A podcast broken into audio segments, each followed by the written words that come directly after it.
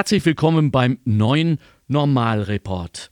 Und wir haben uns gedacht, in dieser, ach, in dieser Scheißkrise, ich sag's jetzt wirklich, wie es ist, weil es reicht, äh, kommt jetzt endlich mal auch im öffentlichen Raum ein Thema durch, das so selbstverständlich ignoriert wurde wie kaum etwas in den gesamten zwei Jahren, die da jetzt mühsam hinter uns liegen. Und das sind die Kinder und die Jugendlichen. Vor kurzem habe ich, ich weiß nicht wo, in einer Tageszeitung eine sehr empörte Kolumne von einer Journalistin gelesen, die gesagt hat, äh, am Anfang haben wir die Kinder und die Jugendlichen eingeschworen. Ihr müsst jetzt mitmachen, unbedingt. Und äh, äh, tragt die Masken und lasst euch testen und bleibt zu Hause und lernt von zu Hause aus der Besenkammer und, und, und. Die Kinder und die Jugendlichen haben mitgemacht. Und jetzt plötzlich, einmal mehr, ist das selbstverständlich. Sie werden überhaupt nicht mehr angesprochen. Es wird für sie gar nichts mehr getan. Und da dachte ich mir, lass uns doch mal bei jenen Menschen anklopfen und um ein Gespräch bitten, die sich schon Jahre vor der Krise und hoffentlich auch Jahre nach der Krise um diese unsere Kinder kümmern. Und zwar inspirativ, kulturell, dass Kulturmenschen aus ihnen werden. Bei mir ist Corinne Eckenstein. Sie ist die künstlerische Leiterin und Geschäftsführerin vom Dschungel Wien, ein Kindertheater der ganz, ganz feinen Sorte und vor allem der mutigen Sorte. Corinne Eckenstein, vielen herzlichen Dank für Ihre Zeit. Herzlich willkommen im Podcast. Ja, herzlich willkommen, Alexander Gübel. Es freut mich, bei Ihnen im Studio zu sein und ja, bin gespannt auf das Gespräch. Ja, genau. Zunächst einmal, ähm, ich möchte mich wirklich zunächst einmal bedanken.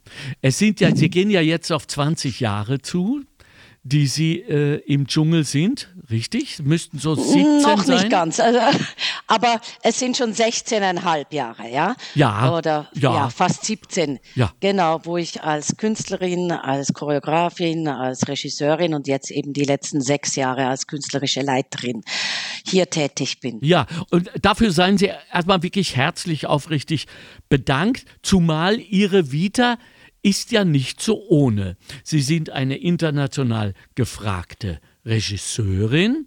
Sie haben äh, den Beruf der Schauspielerin ebenso gelernt wie den der Regisseurin und den der Tänzerin und äh, haben sich dann dafür entschlossen, ein Kindertheater in Wien zu leiten, zu begleiten, von dem sie gar nicht wussten, wie lange es bleiben wird, ob es eine Überlebenschance hat, ob überhaupt jemand kommt bei dieser nach wie vor sehr mutigen Programmierung, über die wir später noch reden werden. Was hat sie, außer dass dies natürlich ein tolles Land ist und eine wunderbare Stadt, denn dazu bewogen?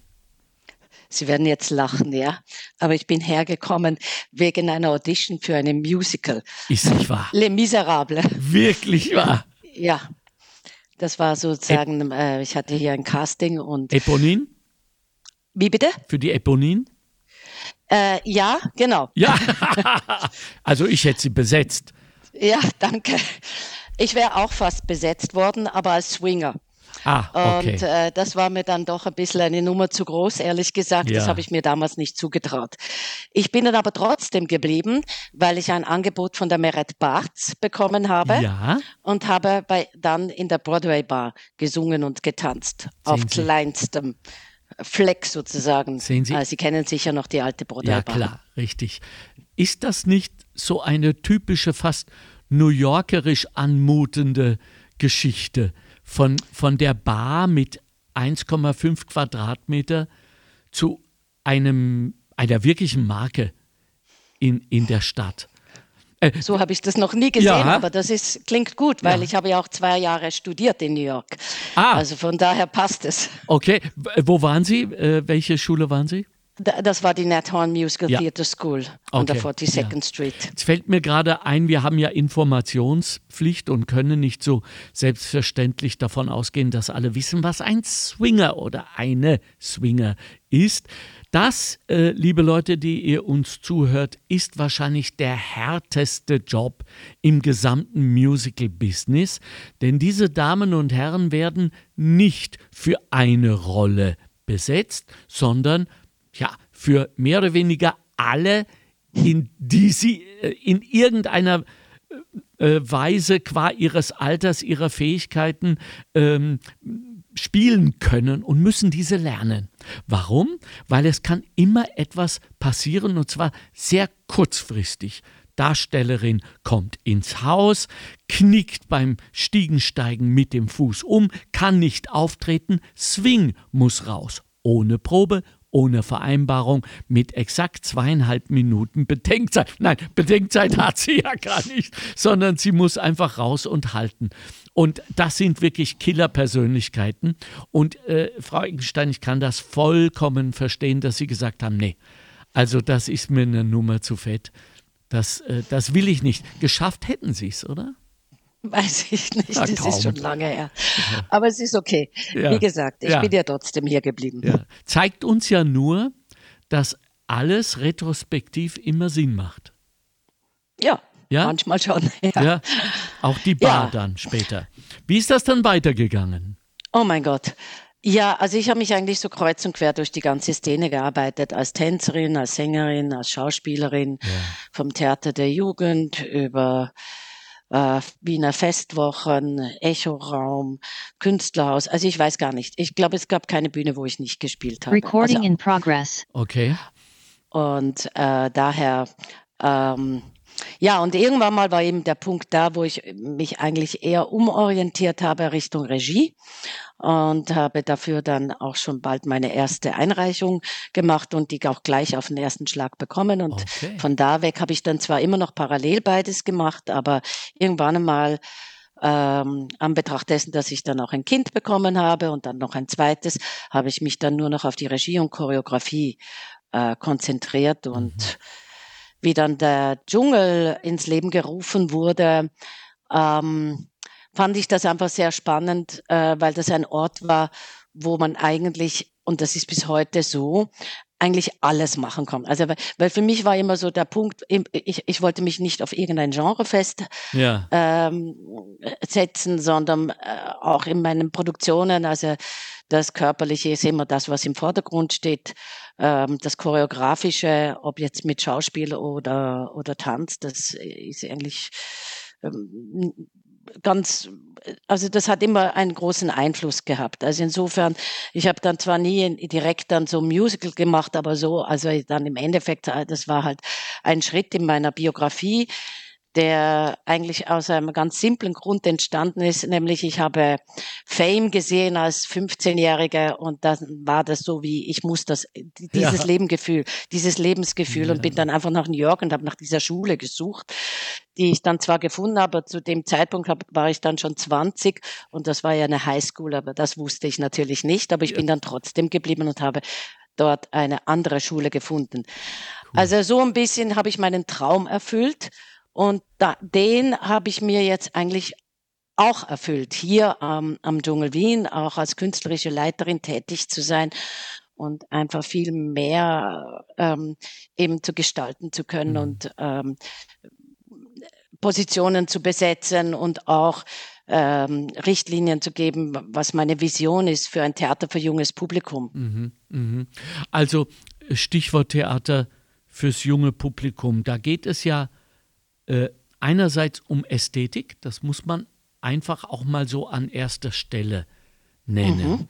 Und nicht, dass die Kinder aus dem Haus sind oder irgend so etwas Banales. Ja? Jawohl. Sondern es geht darum, den jungen Menschen, den Kindern heute ein, eine ästhetische Richtschnur, eine Art Orientierung, ein Leuchtturm in diesen äh, wütenden Wogen der Überforderung sinnlicher Art zu geben, im Theater live analog, in Gemeinschaft, genießend, mhm. ähm, allein um ihnen so wie ich das verstehe, eine Alternative zu den Screens, zum Wischen, zu YouTube und allem anderen Social Media Wahnsinn zu geben, äh, weil das ist da und wird bleiben.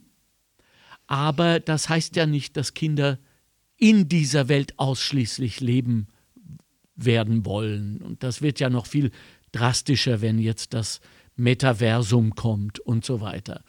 Also, das heißt, äh, eine, ein ästhetischer Leuchtturm, aber das klingt dann natürlich, Frau Eckenstein, immer so ein wenig akademisch, um nicht zu sagen mystisch. Aber wo sind denn die realen und für die Gesellschaft so wichtigen Einsatzgebiete für ein ästhetisches Empfinden heutzutage? Also ich kann nur so, was wir hier machen, ist eigentlich sehr vielfältig, ja. Mhm. Und natürlich hängt das auch ein bisschen von der Altersgruppe, weil das geht ja bei uns schon bei 0,5 oh. plus an, ja. Cool. Und wenn man diese Produktionen geht, es sieht, dann ist das nicht einfach nur, ähm, wie soll ich mal sagen, also es hat eine ganz, wie Sie das schon richtig gesagt, ein, eine ja. eigene ästhetische Richtung. Und die hat eine, die hat sehr viel mit Sinnlichkeit zu tun, aber auch mit etwas, ähm, in dem sich die Jugendlichen widerspiegeln können. Ähm, oft äh, wir arbeiten auch sehr performativ. Das hat sich in den letzten Jahren sehr stark, also jetzt äh, sehr viel mehr weg von dieser kulissenartigen ähm, Ästhetik, sondern mehr in Räume, mhm. also in, in Erlebnisräume. Und ich denke, das macht das, macht das Haus auch aus, ja. Und weil das einhergeht mit der Themensetzung ähm, von den Stücken und das, die, die, die, die beschränken sich e-, eben nicht nur auf schon wie soll ich sagen, Geschichten, die man jetzt prinzipiell kennt, sondern wir, wir, wir sprechen die Jugendlichen und die Kinder direkt auf Augenhöhe an und äh, setzen uns in Resonanz mit ihnen als Künstler und Künstlerinnen hier am Haus und gehen da ganz auch, auch, auch sehr persönlich mit, äh, mit ihnen da ähm, in Kontakt. Mhm. Und ich denke, das hat, das hat auch ganz stark mit dem ästhetischen Empfinden zu mhm. tun. Mhm. Und äh, also würden Sie, Frau Eckenstein, sagen, äh, ich gehe zu weit, wenn ich behaupte, dass diese ästhetische Ausbildung letztlich auch dazu führen kann, sollte im besten Fall, dass aus Kindern und jungen Menschen Erwachsene werden, die sehr wohl zwischen richtig und falsch, zwischen gut und böse, zwischen empathisch und nicht empathisch als Mitglieder dieser Gesellschaft entscheiden und empfinden können. Ich sage das vor allem, weil wir doch gerade auch in diesem, nicht nur in diesem, aber in diesem Land leben wir nun einmal, in letzter Zeit haben erfahren müssen, dass viele Erwachsene das nicht mehr auseinanderhalten können oder wollen. Und ich habe den Eindruck, dass da auch in deren ästhetischen Empfinden etwas nicht in Ordnung ist. Er kann das Theater, das Kindertheater, politisch erziehen? Ähm, ich sag mal so, ähm, äh, also erziehen tun wir hier gar niemanden. Super, okay. So, sondern wir bieten ihnen äh, äh, eine, eine Möglichkeit an, äh, andere Sichtweisen zu bekommen, ja. anders ähm, die Möglichkeit kritisch zu denken. Ja. Auch die Dinge, die wir ähm, hier verhandeln, ja, ähm, geht es wirklich darum, äh, kritisch, ges gesellschaftskritisch ähm, ja. zu verstehen. Und das geht wirklich schon sehr, sehr früh los. Also wir unterschätzen unser Publikum, ja, meistens würde ich sagen, vor allem das hm. junge Publikum. Die haben äh, also ihre Themen, durch das sie jetzt auch so viel mehr mitbekommen von der Welt. Also auch natürlich über die sozialen Medien und auch viel zu früh gewisse Dinge, aber ähm, also gerade was, was, was, ähm, wer sind Sie? Und, und durch das unsere ähm, Gesellschaft nicht ähm, eine sehr durchmischte Gesellschaft sind und vor allem die der Kinder und der Jugendlichen, ja, mhm. also von Herkunft und Gesellschaftsschichten. Und darauf muss man reagieren und ihnen auch ein Bild anbieten, wo sie das Gefühl haben, sie sind gemeint damit, ja. Mhm. Also wir halten sehr wenig davon, die Kinder ähm, sozusagen ihnen zu sagen, dass, da gibt es ein Problem und meistens seid ihr ja das Problem mhm. und deshalb erklären wir, wie, wir eure, wie ihr eure Probleme lösen könnt. Also das ist zum Beispiel überhaupt kein Zugang, den wir hier, ähm, den wir hier machen, ja, mhm. also, sondern eher ihnen ähm, das Gefühl zu geben des Empowerments, des Self-Empowerments. Ja. Auch zu sagen, ihr habt ein Recht auf kritisches Denken, ihr habt ein Recht, ähm, äh, Dinge zu hinterfragen und äh, und auch ähm, sich von Dingen inspirieren zu lassen. Also ich kann vielleicht ein, ein, Beispiel machen, was mich sehr berührt hat. Ich habe ein Stück gemacht Anfang der Saison, das heißt Kalaschnikow Mon Amour ja. für 14 plus ähm, auf der Bühne stehen sechs junge afghanische Männer mit Fluchterfahrung und ähm, die, das Stück ist ein Tanzstück und ich habe das deshalb gemacht, weil ich das Gefühl habe, die Bilder, die über afghanische Männer geschehen, sind so negativ besetzt, ja. Vielleicht lassen wir einfach mal ihnen den Raum und sie äh, erzählen, also jetzt sehr körperlich, also es ist wenig Text drin, ähm, über ihre Träume und auch über ihre Traumas, ja, und auch über die Hoffnung, die sie haben, in dieser Gesellschaft hier in Österreich ein Teil von ihnen zu sein, weil das ist das, was sie alle wollen, ja. Und, ähm, und da war ein Junge, also war eine Schulklasse dabei, wo die Lehrerin gesagt hat, wir haben, also da, da, diese, die haben ja auch diese Konflikte in der Klasse, der ist etwa 13 oder so, und ähm, auch ein Af afghanischer Junge, der an nichts teilnahm, also teilnehmen wollte und auch sich verweigert hat und eigentlich eher immer gegen alles war, ja, weil mhm. er einfach nicht zurechtgekommen ist, ja. Mhm. Nachdem er dieses Stück gesehen hat, ist er zur Lehrerin gegangen und hat gesagt, Frau Lehrerin, Frau Professor, ab heute mache ich alles, was Sie sagen. Das hat mir so viel Kraft gegeben und wow. so viel Hoffnung, ja. Cool. Und ähm, und ich denke mir, wenn es einen Menschen ja. erreicht hat, ja, und natürlich dieser eine Mensch verändert auch das Umfeld, ja, und da kann man sagen, natürlich, ja, Theater kann bewegen und kann Dinge verändern und andere Sichtweisen ermöglichen. Wow, schöne Geschichte. Mhm. Ich wäre sowieso auf diese Produktion gekommen, weil ich sie für so mutig und für so notwendig halte. Der, mhm. äh, der Titel ist doch wahrscheinlich eine bewusste Anlehnung an den Film aus den Ende 50er Jahren. Ja, war das, ja, glaube ich, nicht? Ja. Hiroshima Mon genau. Amour. Halten Sie denn äh, das, was im Moment mit den Kriegen und mit der Migration passiert, für ebenso äh, einschneidend wie die Atombombe damals? Mit Vergleichen tue ich mir da ein bisschen ja. schwer, aber es ist auf jeden Fall einschneidend für all diese Menschen, die es betrifft. Ja. Ja, und das sind nicht wenige. Und dass der Krieg in ihnen weitergeht, ja, und mhm. der Konflikt ähm, mit und das und sie bringen nicht den Krieg hierher, das möchte ich überhaupt nicht damit sagen, mhm. aber die Ängste bringen sie mit hierher und ähm, und und mit dem, was sie sich auseinandersetzen müssen hier. Mhm aber sie sehen auch die Möglichkeiten, die sie haben. Aber die müssen wir auch unterstützen. Und ähm, aber was es mit dem Mon Amour auch auf sich hat und dem Kalaschnikow ist ähm, sozusagen der Widerspruch im Verhältnis zu dem zu dieser Kalaschnikow, nämlich auf der, das hat auch einer der Jugendlichen gesagt, ähm, sie hassen und lieben diese diese dieses dieses ja, dieses Gewehr. Da geht es um, um, Tattoos, glaube ich auch, nicht? Wie bitte? Um, da geht es um Tätowierungen, ne?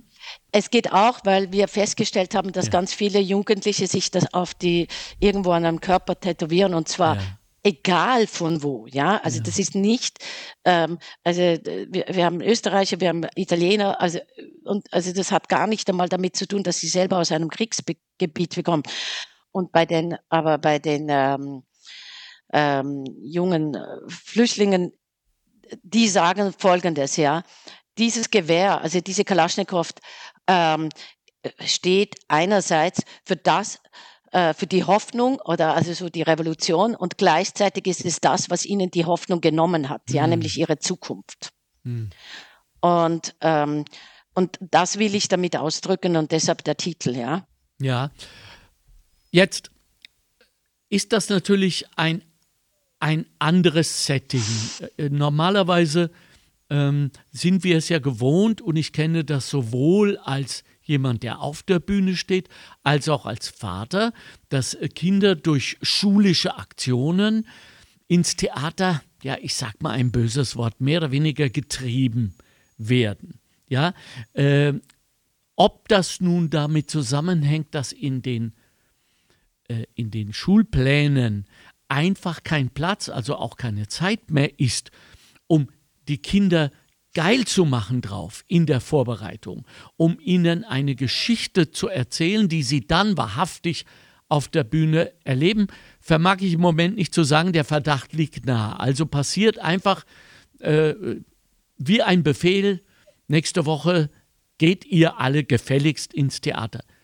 Solcher Art sitzen sie dann auch dort, äh, langweilen sich, das Schlimmste, was ich passiert, was ich miterlebt habe, sind Lehrer, die die Kinder im Zuschauerraum abgeben, absetzen im wahren Sinn des Wortes und dann in die Theaterkantine gehen, zwei Stunden. Ja, so. Und die Schülerinnen wissen das auch, dass der Lehrer sich null dafür interessiert, was da jetzt gerade passiert. Und da äh, denke ich mir manchmal, da stimmt was nicht im Staate Dänemark, um beim Thema zu bleiben. Was geben Sie denn den Bildungspolitikerinnen des Landes mit auf den Weg, Frau Eckenstein? Also ich möchte zuerst zu dem, was Sie gesagt haben mit dem Kantine sitzen und so, das ist Gott sei Dank bei uns nicht so. Ja. Also die Lehrer und Lehrerinnen, die hierher mit ihren Kindern und Jugendlichen kommen, sind, oh, sind wirklich engagierte Menschen, weil die haben viele Hürden, damit sie überhaupt mit ihren Kindern und Jugendlichen noch rausgehen können. Jetzt insbesondere natürlich auch, sie durften jetzt vier Monate ja gar nicht kommen. Ja. Ähm, und jetzt kommen sie so langsam wieder, aber die haben wirklich sehr viele Hindernisse, wie wir ja wissen, also Corona bedingt oder auch eben sehr bürokratisch. Bei uns ist es unbürokratisch, ja. Also an uns liegt es nicht. Und ähm, dieser Aspekt ich, der kulturellen Bildung, ja, mhm. der ist mir ein ganz, ganz wichtiger. Und ich habe das immer wieder betont, sei es in Interviews oder auch an Appelle an die Politiker.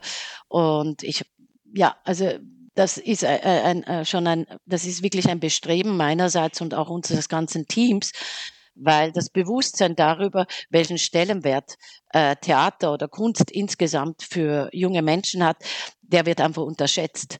Und ähm, und da geht es eben nicht um diesen elitären Anspruch, sondern um den ähm, Teil zu haben im, ähm, an Prozessen, die hier verhandelt werden. Ja, jetzt wissen wir natürlich, dass die mediale Macht ungeheuer viel größer ist im Moment die den jungen Menschen, den Kindern angeboten wird, als äh, alles, was wir theatralisch quasi auf den Tisch legen können. Es geht also in jedem Fall um einen Paarlauf, den wir möglich machen müssen. Nichtsdestotrotz, auch ihre eigene Vita beweist es ja, dass sie zu diesem Beruf ursprünglich durch ein mediales Ereignis gefunden haben und dann über diesen Umweg zum Theater gekommen sind. Ist es eigentlich egal, äh, wodurch die Kinder einsteigen? Ich denke, ähm, alles ist möglich, ja? ja. Ich meine, ich freue mich darüber, wenn, wenn Kinder ähm, und Jugendliche inspiriert werden durch hm. das, was sie hier sehen. Ich meine, ich habe ein, ich habe einen Film gesehen, das ist ja auch ein Kunst. Ja, also, absolut. Ich wurde ja, also durch diese Musicals in den, in den 80er Jahren ganz stark beeinflusst, ja. ja, ja. Ähm, aber ich habe auch selber als Jugendlicher auf der Bühne gestanden, das muss ich dazu ah, sagen, ah, okay. am, am, Theater Basel. Oh. Und das war natürlich auch ein sehr ein, einschneidendes äh, Erlebnis, dass ich da äh, plötzlich äh, auch ein Teil eines Ensembles war, wo ich auch das erste Mal, also damals, wie ich 16 war, gleichberechtigt wie die Schauspieler vom Haus hm. ähm, in den Prozess ähm, hm. Äh, ja, eingebunden wurde. Und ich glaube, das hat mich sehr geprägt, auch in der Arbeit mit Jugendlichen und, also, und Kindern und überhaupt mit Schauspielern und Schauspielerinnen generell, weil ähm, ich da keine Unterschiede mache. Ja, ja. Äh, also Musical, das brauche ich Ihnen nicht zu sagen, äh, war ja, ich sage mal Vorsicht, war, ist noch ein wenig, aber war ein Riesending natürlich in, in Österreich, gerade in dieser Zeit äh, von mhm. Ende mhm. 70er bis so äh, Mitte der 90er. Sie haben ja auch übrigens äh, in Ihrem Team, Team mit Ihrer Co-Geschäftsführerin Frau Hutter äh, eine, eine, ja, für mich ist sie eine Ikone äh, des Theaters, weil sie auch bei einer ganz, ganz wesentlichen, wichtigen Musical-Erscheinung, ein, ein Phänomen äh, am Theaterhimmel, nämlich der Rocky Horror Show damals, der, der ersten am Schauspielhaus. Und dieses Schauspielhaus war ja auch so ein Experimentierfeld, äh, mhm. äh, wo dieser großartige Impresario Hans Grazer damals in alle möglichen Richtungen sehr mutig gegangen ist. Wie wichtig ist es für Sie, so ein Team zu haben von mutigen Menschen, von Menschen, die bereit sind, Risiken einzugehen und ich sage mal ganz vorsichtig, auch bereit sind, ihre Lebensumstände danach zu richten. Denn ich kann mir vorstellen, dass die Unterstützung, die Subventionen, die an, an den Dschungel Wien gehen, jetzt nicht für die Yacht und den Karibikurlaub reichen. Nicht wirklich. Ja, okay. Aber Schade. das war auch noch nie mein Ziel, ehrlich gesagt. Okay.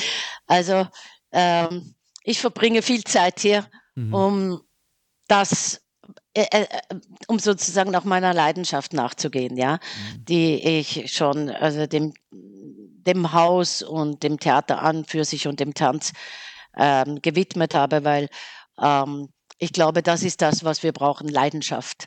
Und ja. Menschen, die die Leidenschaft haben, ähm, tragen dann einfach das in sich schon und sind auch, verstehen auch sozusagen was viel weiter, um was es in Wirklichkeit geht, ja.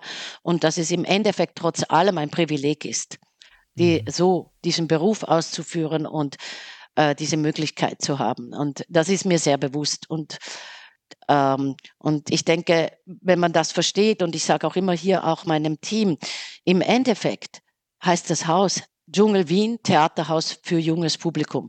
Das heißt, das ist unsere Arbeitgeber sind im, im, Endeffekt das junge Publikum und für die machen wir das alles. Wir machen es natürlich und es soll uns Spaß machen, damit wir die Kraft dafür haben und dafür braucht es natürlich das Klima und auch ähm, ja einfach wirklich das Gefühl zu haben, wir haben eine gemeinsame Vision.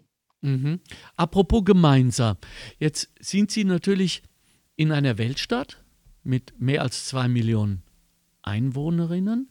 Sie sind beheimatet äh, in einem Juwel, kann man nicht anders sagen. Das äh, Museumsquartier ist ein fantastischer Platz für mich. Äh, äh einer der wenigen, wenn nicht überhaupt der einzige wirklich internationale, freie, demokratische Platz. Immer wenn ich reingehe, fühle ich mich ein wenig an New York erinnert. Ich weiß nicht, wie es Ihnen geht. Gut, Sie leben dort mehr oder weniger. Sie sind es schon gewohnt. Aber für mich ist es immer so eine Umarmung der Internationalität. Umgeben von unglaublich viel Kunst, die sich ständig wechselt.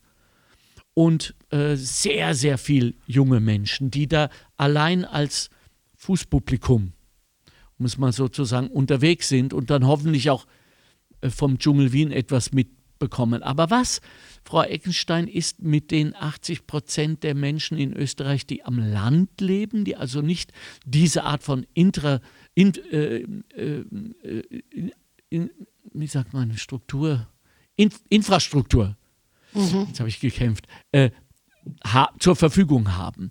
Trotzdem aber vielleicht das machen wollen, was Sie uns gerade schildern. Könnten Sie sich eine Art Kooperation vorstellen? Wären Sie offen, wenn Menschen sich aus den Bundesländern bei Ihnen melden und sagen, wir würden auch gern, was sollen wir tun? Äh, es kommt jetzt so an, in welcher Position. Also wir haben ja Gott sei Dank, es gibt ja immer noch diese Wien-Woche, ja, ja genau. wo dann die Bundesländer Schüler und Schülerinnen nach Wien kommen und entweder gehen sie ja ins Musical oder sie mhm. kommen zu uns. Also ah, das so ist das uns natürlich. Ähm, also oder sowohl als auch mhm. im besten Falle.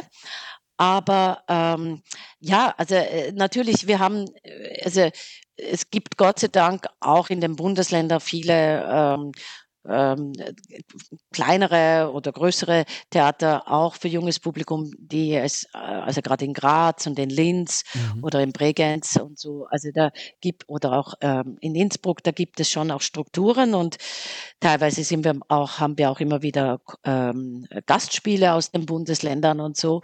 Ja, das, das funktioniert schon. Natürlich, aber ist, kann man das nicht vergleichen mit Wien, das ist klar. Mhm. Aber das ja. kann man ja so oder so nicht ich, ich wollte nur äh, den Damen und Herren, die da draußen so unglaublich tapfer, oft sehr allein auf weiter Flur kämpfen für das gleiche Ziel, das ihr in Wien habt, ein wenig Hoffnung machen, dass ihr für sie auch da seid und sei es nur als eine Art äh, psychologische, sinnliche, professionelle Stütze zu äh, sagen und Mut machen. Mhm. Schon, nicht? Das kann ich ja. Ihnen schon abbringen. Also das schon, ja, auf okay. jeden Fall, ja. Okay. Cool. Und wie gesagt, ähm, es kommen ja Gott sei Dank auch immer wieder ja. Kinder und Jugendliche aus den Bundesländern oder auch aus, an den angrenzenden, ja, wo es ja vielleicht ein bisschen schwieriger ja. ist. Also. Corinne Eckenstein, jetzt haben Sie tagtäglich mit Kindern zu tun. Und Sie kennen die Reaktionen und Sie wissen, qua ihrer persönlichen Geschichte und generell das, was wir alle wissen, Theaterkultur ist gut für Kinder. Punkt. Ah, Ausrufezeichen. So. Was sagen Sie den Eltern? Was sagen die, Sie den Eltern, die sagen, ja, ich weiß schon, aber wir haben keine Zeit und mein Mann ist, ich bin berufsmäßig und so weiter. Was sagen Sie Eltern, die gerne möchten, sich aber nicht imstande sehen, den Kindern das zu ermöglichen, was die Kinder auch wollen? Über den Zeitplan der Eltern kann ich natürlich nicht ja. verfügen. Ja. Das ist dann schade. Aber was ich sagen kann, ist, dass wir versuchen, jedem Kind und jedem Jugendlichen ähm, die Möglichkeit zu bieten, äh, auch wenn sie finanziell wenn Sie auf das ansprechen. Zum ähm, Beispiel, ja. Also nicht das Zeitliche, sondern auch das Finanzielle, die Ressource nicht dafür haben. Mhm. Weil dafür haben wir nämlich diese Kulturpatenschaft, die wir gleich, die wir, wie ich ja angefangen haben, ins Leben gerufen haben, weil, weil ich es ja auch aus eigener Erfahrung weiß, dass es eben nicht alle sich leisten können, auch vor allem in den Schulen nicht, ja. Ähm, und da übernehmen wir die Kosten und die Kulturpatenschaft füllt sich praktisch darüber, dass wir immer wieder äh, großartige Künstler und Künstlerinnen haben, die bei uns Benefizveranstaltungen machen, die auftreten oder dass wir auch ein Sponsoring bekommen oder Einzelspenden für diese Kulturpartnerschaft, damit wir sozusagen dadurch die Möglichkeit haben, die Kinder einfach ja im Endeffekt gratis kommen zu lassen. Also dass es da auf jeden Fall keine Schwelle gibt. Mhm. Und das ist natürlich auch für Familien genauso möglich. Geld ist ja nie genug da. Und zwar, das geht äh, vom Dschungel Wien bis zur Staatsoper. Das ist einfach äh, systemimmanent, sage ich mal. Aber ich habe den Eindruck, dass die Zusammenarbeit, Kooperation mit Wirtschaft und Industrie noch sehr, sehr viel Platz zur Verbesserung hat. Wie läuft das bei euch? Äh, Sponsorship, ja. naja, ja. mäßig würde ich jetzt mal sagen, ja. Woran liegt's? Irgendwie, ähm, ich, äh, manchmal verstehe ich es ehrlich gesagt nicht, weil wir ja doch ein riesiges Publikum ansprechen. Also wenn ja. da 50 bis 60.000 äh, Besucher und Besucherinnen jedes Jahr kommen und manchmal sogar mehr, also in den Jahren davor, ähm, könnte man meinen, dass da es doch eigentlich ein guter äh, also eigentlich ein guter Platz ist auch. Aber ist, also das Sponsoring ist über die Jahre wirklich schlechter geworden. Oi, oi, oi, generell. Noch nicht nur bei uns, also ja, generell. Ja. Es wird schwieriger, ja. ja, ja. Aber wir finden dann immer wieder andere Wege, wir finden kleinere. Es ist interessant, es sind nicht die Großen, die das Geld geben. Es sind öfters kleinere äh, Firmen mhm. oder so, die äh, ihr persönliches Anliegen teilen, ja. Mhm oder Menschen oder selber ähm, Künstler und Künstlerinnen, die sozusagen genügend Geld verdienen, dass sie es anderen auch ermöglichen möchten, die es eben nicht können. Und das muss ich schon sagen. Also das, da kommt eigentlich unser Geld her. Also mhm, mh, mh. nicht von den Großen. Bravo an die Kleinen und Schande über euch an die Großen. Nun sind das natürlich auch gerade, ich weiß ja doch, wie Marketing Abteilungen in großen Konzernen funktionieren, die werden natürlich auch überprüft und gefragt, was bringt uns das? Wie viele Touchpoints, wie es so unschön heißt, äh, hat denn dieses Dschungel Wien? Was ist denn eigentlich mit Social Media dort, wo alle, aber auch die Kids heute sind? Wenn ich mir das anschaue, wie viel bei euch los ist, wie viel Geschichtenpotenzial dort ist. Und da, das ist nur das, was auf der Bühne passiert und die Persönlichkeiten, die auf der Bühne sind. Das ist das Publikum noch gar nicht mit einbegriffen ist, wäre doch relativ einfach, sage ich mal, auch immer wieder Kinder, also das Publikum zu interviewen und äh, ihnen etwas rauszulocken, um daraus dann eine Partnerschaft zu machen mit Wirtschaft und Industrie. Äh, wir hier bei Göbel Radio haben ja ähnlich angefangen. Social Media ist unser Marktplatz mittlerweile. Und ich glaube, dass die FHs, äh, die Universitäten, die TUs etc. bis hin zu den Schauspielschulen daran interessiert wären an so einer Kooperation. Ist das denkbar für euch? Also wir haben ja viele verschiedene Kooperationen. Super. Also auch also es, es ist ja, die sind jetzt eben weniger wirtschaftlicher Natur, sondern ähm, eher, sage ich mal, menschlicher Natur mhm. oder eben auch mit Schauspielschulen, mhm. auch mit äh, Jugendzentren. Ähm, und wir haben ja jetzt auch dieses, ich weiß nicht, ob Sie darüber noch sprechen wollen, aber das würde ich gerne. Absolut. das Festival, was jetzt aufkommt, okay. ja. Cool. Weil das ein ganz wesentlicher Punkt ist, auch als Reaktion auf die, ähm, auf die Pandemie, mhm. nämlich das Skin Performance Festival, was wir ja explizit an junge Erwachsene und mit jungen Erwachsenen, das fängt bei mir schon mit 15, 16 an, ja. wo die so nicht mehr so in diesem Jugendlichen sein wollen. Die wollen mhm. schon irgendwo anders sein. Vor allem deren Themensetzung ist eine mhm. andere. Ja. Und diese Themensetzung, für die gibt es wenig äh, ähm, so generell, also so in anderen Theatern. Das fängt dann mehr so ab Mitte 20 an. Also die sind so ein bisschen außen vor, so diese 16 bis 23-Jährigen.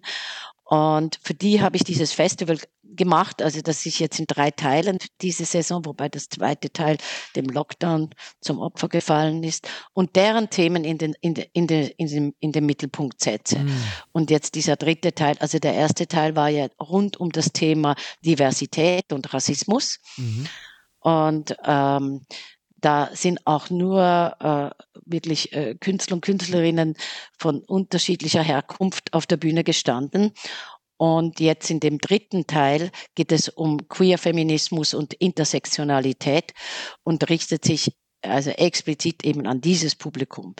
Und ähm, weil genau dieses Publikum, ich habe selber ein Kind in dem Alter, der ist 19 und ich habe dieses letzten zwei Jahre ja miterlebt, wie es den Jugendlichen und den jungen Erwachsenen geht. Ja. Und ähm, ich finde, die wurden auf eine Art und Weise ignoriert und klein gehalten und drangsaliert, auch wenn sie mal irgendetwas auf der Straße, irgendwie mal eine kleine Party in einem Park gemacht habe, so hat es nur so von Strafen und ja. also unglaublich, wie viele Jugendliche gestraft wurden fürs Musikhören in einem Park ja. oder so. Ähm, auch mein Sohn wurde für ABBA hören, 500 Euro musste er zahlen weil er ähm, auf dem Karlsplatz ABBA gehört hat. Ich meine, das muss sich mal einer vorstellen, ja. Und das ist aber, er ist keine Ausnahme, ja. Ich habe jetzt so viel in meinem Freundeskreis das gehört, was die, und so horrendet, wo ich mir denke, wie soll der das zahlen, ja? Also, Okay, das können ja dann die Eltern zahlen, aber wer weiß, ob die Eltern das zahlen können. Also ich finde es unglaublich. Und das hat mich teilweise so wütend gemacht, diese Ignoranz, dass ich mir gedacht habe, ich möchte irgendetwas wenigstens als, als, als Haus dem entgegensetzen und eine, eine offene Diskussion darüber führen, was deren Themen sind. Und deren Themen sind das, was im Moment eben auch auf Social Media ist, aber das hat sich umso mehr verstärkt, ähm, sind eben diese Themen, das ist, da geht es um Queerness, da geht es um Feminismus, da geht es um Intersektionalität, da geht es um Diversität, um Gender, um sexuelle Ausrichtung und, und, und genau diese Themen, die sind, stecken in diesem Festival und ich habe da auch äh, internationale Gastspiele, die jetzt, sagen wir mal, vielleicht gar nicht für Jugendliche konzipiert waren, aber für junge Erwachsene super passend sind, ja. Mhm. Und auch Produktionen, die ähm, durch den Lockdown letztes Jahr nicht gezeigt werden können vom Dschungel, habe ich da auch hineingepackt. Das ist so eine Mischung, ja. Und dazu gibt es Workshops, eine Ausstellung von jungen Künstlerinnen von der Bildenden und von der äh, Akademie ähm, wird gezeigt zu dem Thema und ähm, ja, also. Aber wollt ihr das nicht? Wird das begleitet auf Social Media, wenn es dann soweit ist? Ja, ja, ja. Gut, super. die ganze Zeit. Gut. Ähm, klicken Sie sich mal durch. Ein. Ich schicke Ihnen den Link. Ja, super. Und genau. dann Sie das spreaden, ja. Ja, ja. Also, ja. Wann ist es denn? Geben Sie mir die Daten. Es ist vom 7 bis zum 13. März, also rund um den Tag der Frau. Okay. Und, ähm, und es ist ein volles Programm. Es heißt Skin Performance Festival und der Untertitel ähm, lautet ähm, äh, jetzt ich bin ich gerade ein bisschen, also es geht äh, Anarchie und es geht auch um Anarchie und um Humor. Oh, und, wow. Äh, ja, oh. gerade im Feminismus und wenn man die Produktionen sieht, die wir da ähm, eingeladen hat, dann kann ich das nur unterstützend sagen. Ja, und der Titel heißt Laughing and Fighting Feminist Resistance Now.